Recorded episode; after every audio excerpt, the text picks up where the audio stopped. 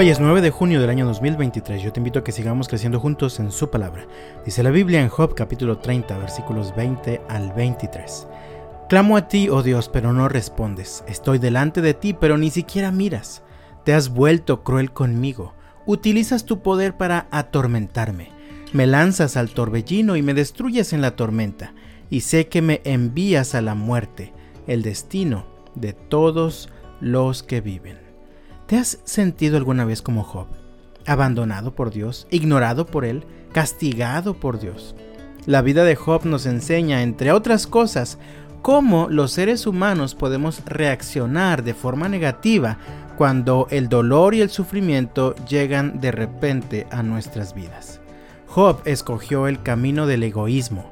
Él estaba totalmente centrado en sí mismo, aferrado a defender su inocencia y a sus reclamos a Dios por haberse equivocado, según él, al permitir tantas tragedias en su vida. De acuerdo a la perspectiva de Job, Dios era injusto y muy malvado con él. Esta perspectiva lo llevó a sentirse solo, a cerrar sus ojos de tal manera que dijo, clamo a ti, oh Dios, pero no respondes, estoy delante de ti, pero ni siquiera miras.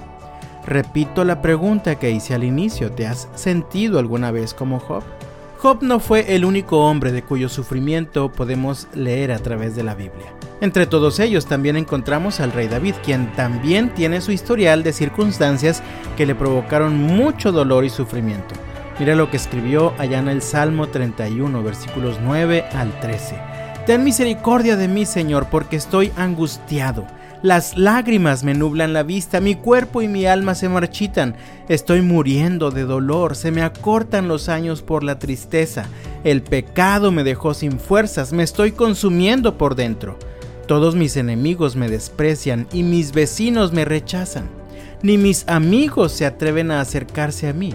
Cuando me ven por la calle salen corriendo para el otro lado. Me han olvidado como si estuviera muerto, como si fuera una vasija rota. He oído cantidad de rumores sobre mí y el terror me rodea. Mis enemigos conspiran en mi contra, hacen planes para quitarme la vida. Hasta aquí podemos ver ciertas similitudes entre Job y David.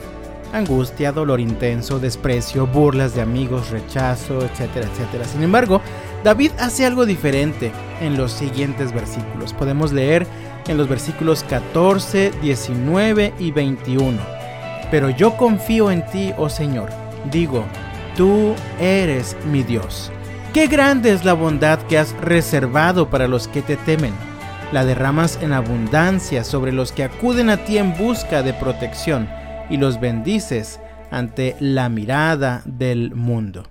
Alaben al Señor porque me ha mostrado las maravillas de su amor inagotable. Me mantuvo a salvo cuando atacaban mi ciudad. En algún momento, en medio de tanta desesperación, David puso en el centro de atención a Dios y comenzó a alabarlo, comenzó a expresar su confianza en él, comenzó a clamar reconociendo su propia culpa y confiando en la misericordia y en la bondad de Dios. Esto le permite experimentar plena seguridad y plena esperanza en medio de su dolor. La historia se sigue repitiendo, el sufrimiento, las tormentas destructoras que llegan sin avisar siguen siendo parte normal de la vida del ser humano. El gran desafío es cómo vas a reaccionar. Y el consejo que tengo para ti el día de hoy es quítate del centro de atención Levanta tu mirada y enfoca tu atención para que puedas contemplar la grandeza del Señor. Solo así podrás seguir confiando en Él y podrás experimentar la paz y la seguridad que son el resultado de confiar en el Señor en todo el tiempo sin importar lo adverso de las circunstancias que estés viviendo en este momento. Así que amado mío, yo deseo que el Señor te bendiga este viernes y hasta la próxima.